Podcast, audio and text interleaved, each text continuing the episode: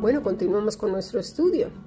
Tales mujeres y hombres se convierten en presa fácil para los falsos maestros. El versículo 7 sugiere que estas mujeres querían hacerse pasar por personas instruidas, pero en realidad permanecieron ignorantes de la verdad, es decir, de Cristo. Dice que estas mujercillas han sido cargados de amontón, eso dice el griego, soreuo, amontonar, apilar, abrumadas, ¿de qué? De pecados, jamartía. Esos corazones tercos, no podemos mentir a la verdad ni engañarnos, sabemos quiénes somos y cuando hablamos, con qué sentido lo hacemos. Cuando nuestro lenguaje está cargado de indirectas, desdén, ironías, sarcasmos, malas palabras, desprecios, de todas esas cosillas que van revelando quiénes somos. Cuando queremos que las cosas además salgan como a nosotros nos gusta, a la hora que nosotros pedimos y de la manera que así a la hora que queremos ese pensamiento que critica a los demás porque no se hacen las cosas así o los cantos asado porque yo cuando iba no sé dónde, porque yo vengo de la iglesia tal, porque ahí se cantaba así, porque ahí se arrodillaban, porque ahí se tiraban al suelo, porque ahí vestían asado, porque no sé qué y siempre dicen que saben mucho. Bueno, y luego están los que después les revela la vida diaria, estallan en cólera, rabia, revanchismos, amenazas y condicionan todo y bueno, bueno. Sé que para muchos, por ejemplo en el caso de los padres, es difícil cuando tienen hijos con voluntades muy iracundas o rebeldes y que por eso se enfadan y pierden el control. Pero se necesita, yo lo sé, mucha sabiduría para poderlos criar y más si no hemos sido ejemplo de confianza y dependencia de Cristo. Autocontrol, perdón, buena comunicación entre los padres, eso es muy importante.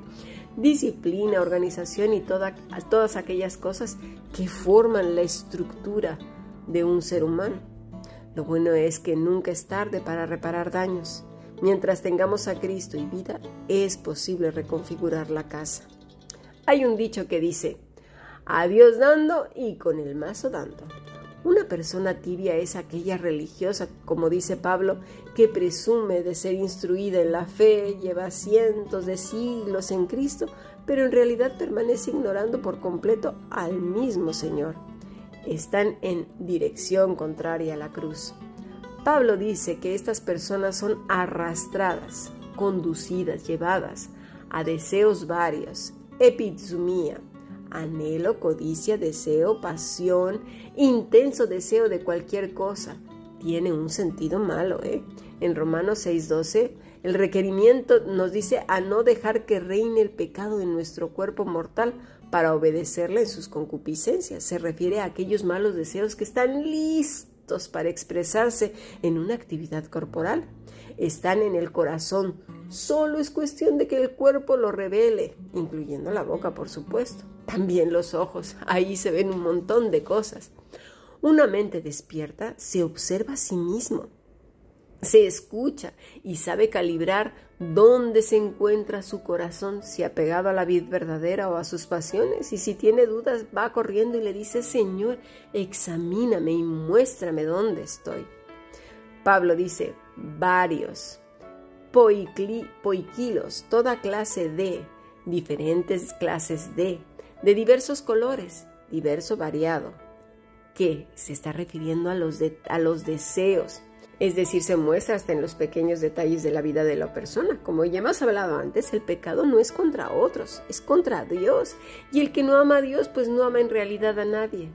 Se mueven entonces estas mujercillas, hombrecillos por intereses, por buscar a las personas, por ser notorios, por sus propias creencias. Así pues se muestran maravillosos, preciosos con las personas, ¿verdad? Con los de afuera, pero con los de su casa saben perfectamente bien quiénes son. Y Dios también. Y Cristo en Apocalipsis 2 y 3 nos está advirtiendo que viene y viene muy pronto y si no nos arrepentimos quedaremos fuera. Y no faltará el que se machaque a sí mismo diciendo, ay, ay de mí, yo encajo en todas estas cosas. Pero lo diga simplemente para que los demás le den la dosis de ungüento que necesita y no por el arrepentimiento genuino que necesita el perdón de Dios y una voluntad firme y luchar y combatir hasta la sangre con esos pecados. El Señor dice a la Odisea en el verso 18, por tanto, yo te aconsejo que de mí compres oro refinado en fuego para que seas rico, y vestiduras blancas para vestirte, y no se descubra la vergüenza de tu desnudez, y unge tus ojos con colirio para que veas. Los mandamientos de Cristo corresponden exactamente a los autoengaños de los laudicenses. El autoengaño de que estamos bien, que vamos por buen camino, a sabiendas de que no es así, buscando quien nos dé por nuestro lado, como lo hemos dicho, y nos endulce en el oído. Qué terrible trampa puesta por nosotros mismos, no le echemos la culpa al diablo. Esto es muy común con el religioso. Una de las cosas que hemos comentado mucho en la fundación es que en cuanto a la venida de Cristo, la expectación de su rescate se nota mucho en los verdaderos hijos de Dios. ¿Por qué? Porque muestran emoción, el estar atento a los tiempos, el que no ve otro futuro porque sabe que Cristo viene, sabe que hay cosas terribles, pero no le son extrañas porque va viendo la hoja de ruta, el cumplimiento de los eventos dichos por el Maestro. Hay emoción y expectación, sobriedad y gran clamor por los suyos y por los inconversos.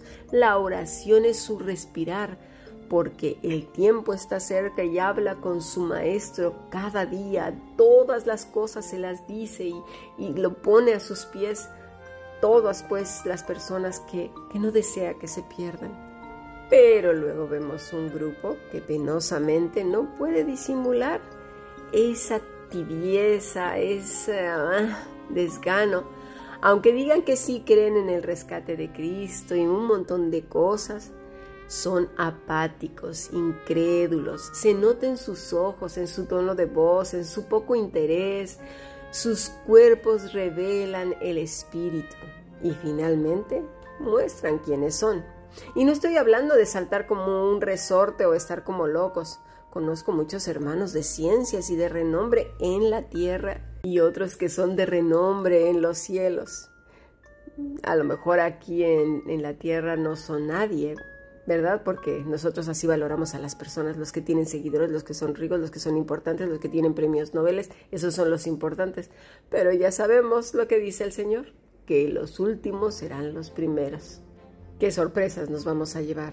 Pero lo importante es que como hijos e hijas de Dios vivamos expectantes, ilusionados, atentos. Nos comunicamos unos a otros los eventos que van marcando la ruta y la llegada del Rey, preparando nuestros vestidos. La mira no está en los afanes de la tierra, sino en vidas que estén apegadas a Cristo, nutridas de su Espíritu Santo, dando fruto y fruto que proviene pues eso, del Espíritu de Dios y no del esfuerzo humano. El oro, que habla el Señor en Apocalipsis 3, era la fuente de la riqueza de esa ciudad. Dice que debía compararse a Cristo y convertirse en la verdadera riqueza de los espiritualmente pobres. Su desnudez vergonzosa debía ser revestida, no comprando la lana negra y elegante de la Odisea, sino comprando de Cristo la ropa blanca, que es la única que puede cubrir la desnudez vergonzosa. Apocalipsis 16:15 dice así aquí, yo vengo como ladrón, bienaventurado el que vela y guarda sus ropas para que no ande desnudo y vean su vergüenza. Cristo es nuestro vestido. Para aquellos que estaban ciegos, su verdadera condición, el polvo frigio, era inútil. Las tres figuras juntas apuntan a la necesidad de, los laodicenses de una auténtica salvación a través de Cristo. El que lo dice es el Amén, el testigo fiel y verdadero, el soberano de la creación. Es Cristo, es Dios. Amén significa el reconocimiento de lo que es seguro y válido.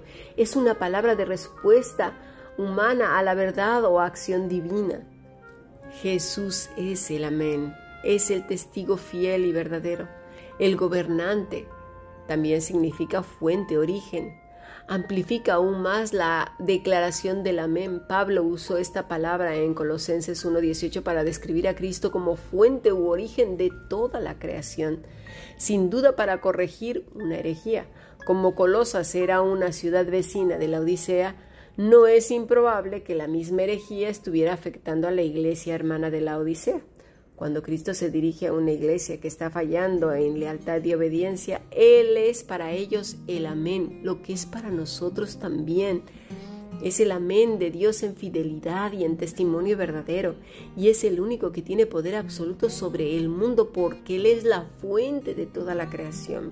Por tanto, nuestra fidelidad es a Él.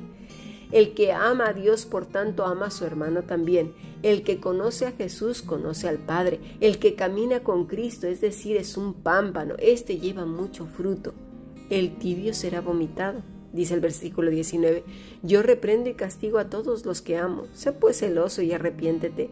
He aquí yo estoy a la puerta y llamo. Si alguno oye mi voz y abre la puerta, entraré a él y cenaré con él y él conmigo.